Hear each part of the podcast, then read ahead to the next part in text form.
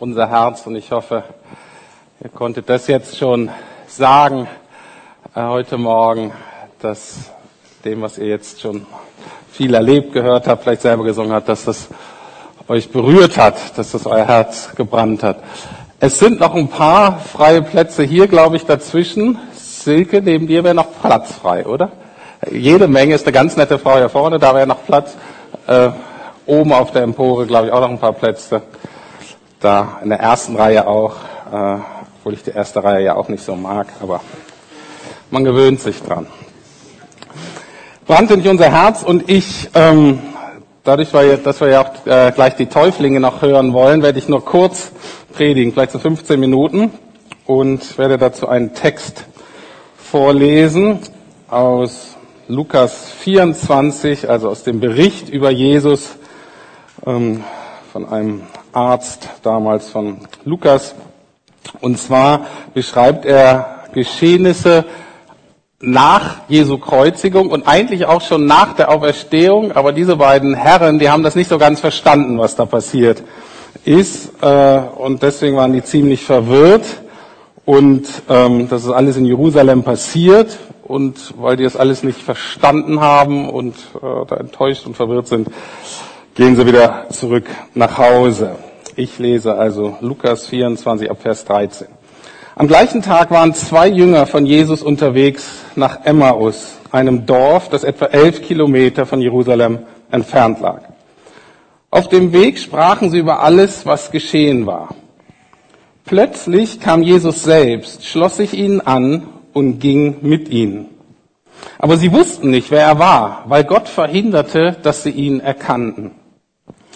Worüber redet ihr? fragte Jesus. Was beschäftigt euch denn so? Da blieben sie voller Traurigkeit stehen. Einer von ihnen, Kleopas, sagte, du bist wohl der einzige Mensch in Jerusalem, der nicht gehört hat, was sich dort in den letzten Tagen ereignet hat. Was waren das für Ereignisse? fragte Jesus. Das, was mit Jesus von Nazareth geschehen ist, sagten sie. Er war ein Prophet, der vor Gott und dem ganzen Volk erstaunliche Wunder tat und mit großer Vollmacht lehrte. Doch unsere obersten Priester und die anderen Ältesten haben ihn verhaftet, den Römern ausgeliefert und zum Tode verurteilen lassen. Und er wurde gekreuzigt. Wir hatten gehofft, er sei der Christus, der Israel retten und erlösen wird. Das alles geschah vor drei Tagen. Aber heute Morgen waren einige Frauen aus unserer Gemeinschaft schon früh an seinem Grab und kamen mit einem erstaunlichen Bericht zurück. Sie sagten, sein Leichnam sei nicht mehr da und sie hätten Engel gesehen, die ihnen sagten, dass Jesus lebt. Einige von uns liefen hin, um nachzuschauen, und tatsächlich war der Leichnam von Jesus verschwunden, wie die Frauen gesagt hatten. Darauf sagte Jesus zu ihnen, was seid ihr doch für unverständige Leute? Es fällt euch so schwer zu glauben, was die Propheten in der Schrift gesagt haben. Haben sie nicht angekündigt, dass der Christus all diese Dinge erleiden muss, bevor er verherrlicht wird? Und Jesus begann bei Mose und den Propheten, also durchs Alte Testament durch, und erklärte ihnen alles, was in der Schrift über ihn geschrieben stand. Mittlerweile näherten sich ihrem Ziel, dem Dorf Emmaus. Es schien so, als ob Jesus weitergehen wollte, doch sie baten ihn inständig über Nacht bei ihnen zu bleiben, da es schon dunkel wurde. Da trat er mit ihnen ins Haus. Als sie sich hinsetzten, um zu essen, nahm er das Brot, segnete es, brach es und gab es ihnen. Da gingen ihnen die Augen auf und sie erkannten ihn. Doch im selben Augenblick verschwand er. Und sie sagten zueinander, war es uns nicht seltsam warm ums Herz? Das ist ein bisschen schwach übersetzt, eigentlich heißt es, ähm, brannte nicht unser Herz wie Feuer in uns, als er unterwegs mit uns sprach und uns die Schrift auslegte? Und sofort brachen sie auf und gingen nach Jerusalem zurück, wo die elf Jünger und die, die bei ihnen waren, sich versammelt hatten. Und als sie ankamen, wurden sie mit der Nachricht empfangen, der Herr ist tatsächlich auferstanden. Er ist Petrus erschienen. Und erzählten auch die beiden Jünger aus Emmaus ihre Geschichte, wie Jesus unterwegs mit ihnen gesprochen hatte und wie sie ihn erkannt hatten, als er das Brot brach. Und während sie noch sprachen, stand Jesus plötzlich selbst mitten unter ihnen und sagte, Friede mit euch. Soweit ein etwas längerer Text. Ein paar kurze Gedanken dazu von mir und vielleicht auch besonders für euch Täuflinge. Also, wie gesagt, die Situation ist noch nach der Kreuzigung nach der Auferstehung Verwirrung.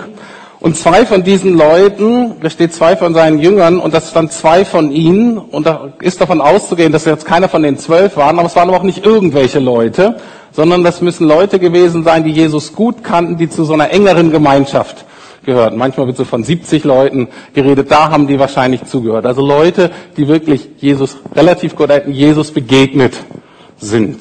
Also auf alle Fälle auch so wie ihr Täuflinge, Leute, die Jesus schon kannten, bisschen zumindest ihm begegnet sind. Und diese beiden Männer sind total enttäuscht. Das sind drei, mit drei Adjektiven werden sie beschrieben. Sie sind enttäuscht, sie sind traurig über das, was geschehen ist und sie sind verwirrt. Traurig, enttäuscht, verwirrt. Und wie es so oft ist, wenn wir uns so fühlen, dann packen wir ein, dann gehen wir zurück. Die sagen, ich gehe zurück zu meinem alten Leben. Das mit Jesus hat nicht so ganz funktioniert. Ähm, und sie gehen zurück zu unserem alten Leben. Und heute ist ja eine Taufe und das ist für euch auch ein ganz wichtiges Ereignis. Ich vergleiche das immer eigentlich mit einer Eheschließung. Da bekennen sich Leute offiziell zueinander. Jesus hat sich schon zu euch bekannt, ähm, als er für euch gestorben ist, auferstanden ist und heute bekennt ihr euch in der Taufe und sagt, das nehme ich in Anspruch und ich will jetzt mein Leben mit Jesus leben. Also ein ganz wichtiges Ereignis. Aber auch ihr habt das vielleicht schon hinter euch, aber es wird auf alle Fälle auch kommen. Es werden Momente kommen, wo ihr traurig seid, einfach weil vielleicht Leute euch verletzen oder weil ihr Ungerechtigkeit wieder ähm, euch widerfährt und ihr werdet enttäuscht sein und manchmal auch einfach verwirrt. Mit Gott passieren einfach Dinge, die können wir nicht immer so ein ordnen. Und mir ist jetzt wichtig, euch so ein paar Dinge mit an die Hand zu geben, dass diese Dinge, die immer passieren und die uns allen passieren, dass die aber nicht die Kraft haben, unsere Begeisterung für Jesus auszulöschen. Dass dieses Feuer, was Jesus entfacht hat, darf dadurch nicht ausgehen. Was steht in diesem Text, das sozusagen garantiert, dass dieses Feuer nicht ausgeht? Zuerst Punkt ist, Jesus ist da, Jesus ist bei Ihnen, Jesus ist auch bei euch, auch wenn ihr es nicht erkennt. Ich finde das total cool, dieses Bild. Da sind diese beiden Männer, die sind enttäuscht, die sind frustriert und man kann sich so richtig vorstellen, wie die sich gegenseitig hochstacheln in ihrer Enttäuschung, in ihrer Verwirrung, vielleicht auch nochmal Selbstmitleid und sie wenden sich so ab von, von Jesus und von Jerusalem und von der Gemeinschaft und wo alles so passiert. Und Jesus lässt es nicht zu. Jesus lässt sie eben nicht einfach laufen. Jesus übergibt sie nicht einfach ihren eigenen Gedanken und Gefühlen. Er kommt einfach an ihre Seite. Ich finde das wunderschön, dieses Bild. Auch wenn sie ihn noch nicht erkennen. Er kommt einfach an ihrer Seite. Und das einfach für uns alle, für euch, auch wenn ihr Jesus mal außen vor lassen wollt, wenn ihr sagt, ich mache jetzt mein eigenes Ding, ich will eigentlich nicht mehr, Jesus bleibt bei euch. Jesus lässt euch nicht los, auch wenn wir es in dem Moment nicht erkennen und vielleicht auch gar nicht erkennen wollen. Zweiter Punkt eines brennenden Herzens, und deswegen machen wir auch den Bibel-November, ist immer wieder auch Gott zu begegnen in der Bibel. Wir sagen in Gottes Wort, was der Geist immer wieder nehmen möchte, um es für uns lebendig zu machen. Und auch das passiert hier. Viele sagen, ich wäre so gern dabei gewesen. Das ist mit Sicherheit die beste Bibelstunde. Ich nehme an, die hatten ungefähr zwei Stunden Zeit. Und Jesus nimmt einfach das Alte Testament, ganz viele Schriften, Textstellen, die wir vielleicht lesen und denken, was soll das hier eigentlich alles? Und Jesus nimmt das und erklärt es diesen beiden Männern. Und währenddessen brannte ihr Herz. Das heißt, währenddessen haben die gemerkt und erfahren, wow, das hat mit mir zu tun der spricht eigentlich von meinem Leben. Das ist relevant für mich. Und das ist ganz wichtig für uns alle. Das Christentum ist wahr und das stimmt. Und ähm, aber ein Telefonbuch ist auch wahr. Ne? Das verändert nicht unser Leben. Ne? Das ist zwar ganz nützlich, ähm, verändert nicht unser Leben. Der Heilige Geist muss kommen und das Wort Gottes, diese Wahrheit müssen lebendig werden. Das muss brennen bei uns. Irgendwo muss es richtig klingeln. Und, äh, und das ist einfach ganz wichtig, dass wir das kennen für uns selber. Manchmal ist das ja auch in unseren Freikirchen und so so ein bisschen so gefühlsmäßig. Ich weiß nicht, wie es euch geht als Männer. Manchmal denke ich, ah, das ist eigentlich gar nicht so ganz meine Welt. Äh, und ich finde es dann vielleicht auch manchmal so ein bisschen peinlich. Ähm, aber egal, es geht hier nicht hauptsächlich um Gefühle. Es geht darum, dass jeder von uns weiß, jetzt spricht Gott zu mir. Und jeder von uns ist unterschiedlich gestrickt, hat unterschiedliche Prägung und so weiter. Aber wir müssen das wissen, jetzt spricht Gott zu mir. Und das hoffe ich, dass ihr das erfahren habt und dass ihr wisst, so ist es bei mir. Und es kann sich natürlich noch erweitern und ändern, aber wir brauchen diese Erfahrung. Ich weiß, dass ich angesprochen bin. Ich weiß, dass Gott mich meint. Interessant ist aber, dass ihr Herz brannte, als sie mit Jesus waren, aber sie konnten das anscheinend nicht zugeben. Die konnten das nicht einordnen.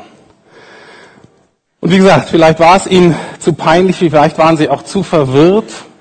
Sie konnten das erst im Nachhinein richtig zugeben. Und ich weiß nicht, wie es euch geht. Ich weiß ja nicht, ob jetzt bei euren Täuflingen, ich weiß nicht, wie es euch geht. Vielleicht Angehörige, Freunde, Familie, was die sagen, dass die euch taufen lasst. Sind die alle begeistert und sagen, wow, toll. Bei dem oder der brennt das Herz für Jesus oder sagen, uh, das ist aber eigentlich ein bisschen komisch. Äh, was wird da wohl? Ähm, und wenn wir da nicht so ganz sicher sind, dann trauen wir uns das oft gar nicht so zu sagen. Aber ich möchte euch ermutigen, diese Stelle ermutigt uns zuzugeben. Ja, ich gehöre zu den Leuten. Jesus hat mich berührt, Jesus hat mich angesprochen. Da brennt was. Und sich dazu bekennen, auch gerade dann, wenn ich unsicher bin. Ich muss nicht alles verstanden haben. Mein Leben muss nicht alles geordnet sein, um mich zu Jesus zu bekennen. Das ist ganz, ganz wichtig. Dritter Punkt. An zwei Stellen wird gesagt, dass Gott da was tut. Und dieser Text ist auch wichtig, dass wenn es um Glauben geht, wenn Gott zu uns spricht, wenn Menschenleben berührt und verändert werden, ist es immer ein Wirken des Heiligen Geistes. Das können wir selber nicht machen. Da ist eine geistliche Dimension, auch in eurem Leben, die kann man weder psychologisch noch soziologisch völlig erklären. Hier in dem Text ist es so, dass die Jesus ja gesehen haben, aber die haben ihn nicht erkannt und da wird nur ein kleiner Hinweis gemacht, Gott wollte noch nicht, dass die dann, dass die ihn dann erkennen. Und nachher in einem Moment wird gesagt, und dann auf einmal wird ihnen die Augen aufgetan. Und es ist total wichtig für uns, immer wenn Glauben entsteht, immer wenn irgendwas Gott tut, da ist eine Dimension, die, wir nennen, das ist, da ist Gott souverän. Und da muss Gott handeln. Und das ist eine ähm, Dimension, eben aus der übernatürlichen Welt von Gott selbst, die wir nicht kontrollieren können, die wir auch nicht vorhersagen können, aber die da ist und die wir wissen müssen. Es gibt ein Mittel, wie wir diese Dimension sozusagen freisetzen und das Gebet. Ich habe mit einem alten, sehr erfahrenen Seelsorger geredet und er sagt, für mich ist das total deutlich. Wenn irgendwo Glauben entsteht oder wenn Leute durchbrechen zu Gott, ist immer irgendwo Gebet im Spiel. Er hat dann immer gefragt, warum da gewisse Dinge bei ihm da passieren.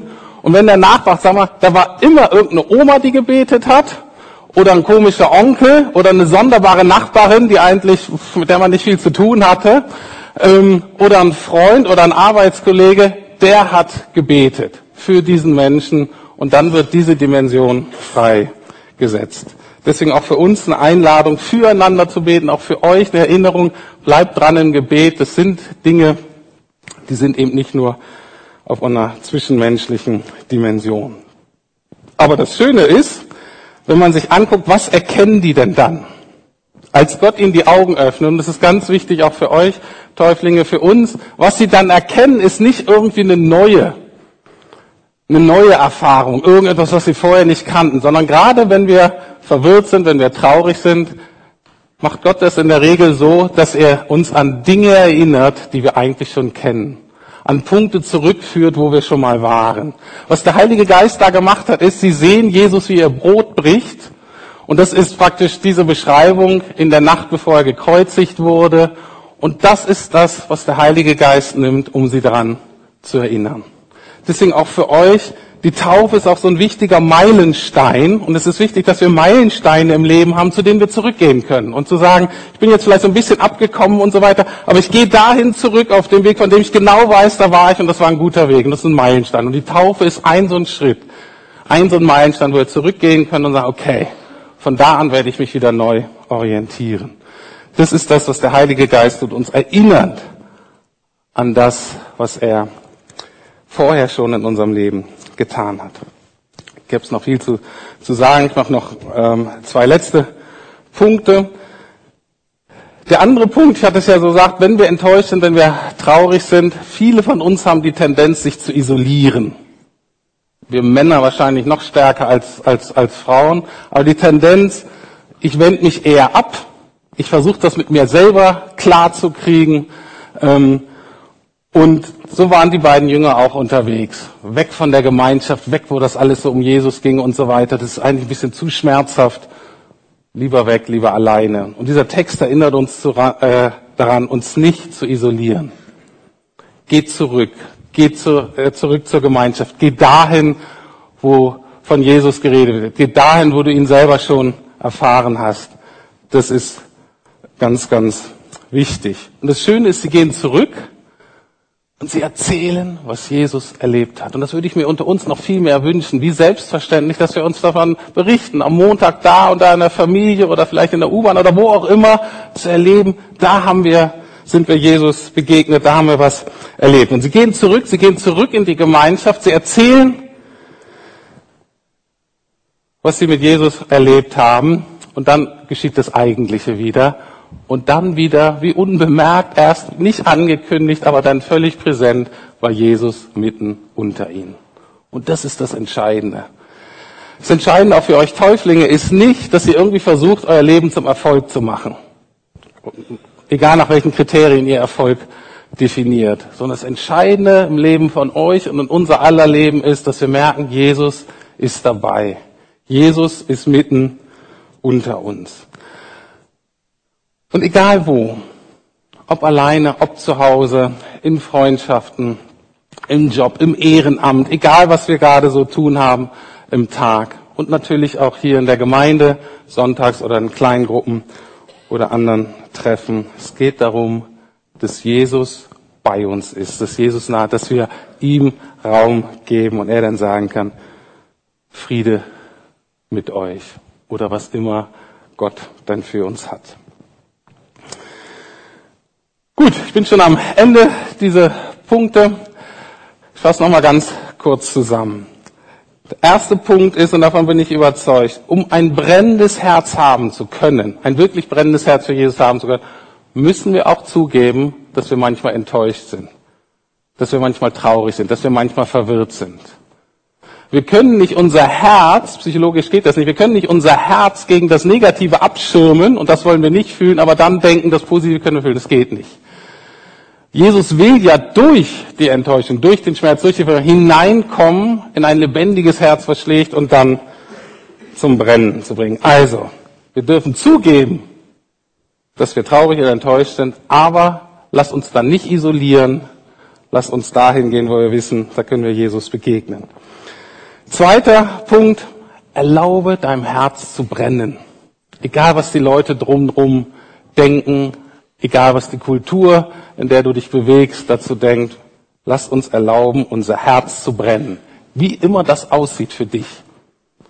Du musst nicht weinen, wenn dein Herz brennt. Kannst du machen, musst aber nicht. Sondern es geht darum, dich neu für Jesus radikal zu entscheiden und dann zu sagen, okay, Herr, dir will ich vertrauen, dir will ich gehorchen. Und dem Heiligen Geist zu erlauben, ähm, zu sagen, hey, ich bin eigentlich wieder abgekühlt. Ich merke selber, bin jetzt 25 Jahre oder so Christ, ähm, und man gewöhnt sich an ein kaltes Herz. Das ist echt traurig. Und zu sagen, nein, ich will dir wieder erlauben, dass ich brenne. Und das macht mein Leben vielleicht ein bisschen ungeordneter, ein bisschen anstrengender, äh, keine Ahnung, aber ich will mich nicht an ein kaltes, desinteressiertes Herz gewöhnen. Und die dritte Aufforderung, wenn du dich isoliert hast, wenn du schon da bist und sagst, ich habe mich eigentlich isoliert, zurückgezogen, von Leuten getrennt und so weiter, kläre notfalls die Beziehung und geh wieder zurück in die Gemeinschaft. Tu das, was du tun kannst, um in versöhnten Beziehungen zu leben. Soweit. Lieber Herr, ich danke dir für diesen Bericht. Ich danke dir für dein Wort. Ich danke dir für die Aktualität. Ich danke dir, dass du uns kennst. Und ich danke dir, dass du uns nicht einfach laufen lässt, sondern dass du dabei bist, dass du an unsere Seite kommst, dass du dich uns zu erkennen gibst, und dass du dich danach sehnst, wieder in Gemeinschaft unter uns, bei uns zu sein. Das ist so ein großes Geschenk von dir. Ich will dir sagen, das ist unser aller, allergrößter Schatz. Und da verlohnt sich alles zu verkaufen, alles aufzugeben, um dich zu erfahren. Hab du Dank dafür. Danke auch, dass wir uns heute eine Taufe feiern dürfen. Und wir preisen dich überall.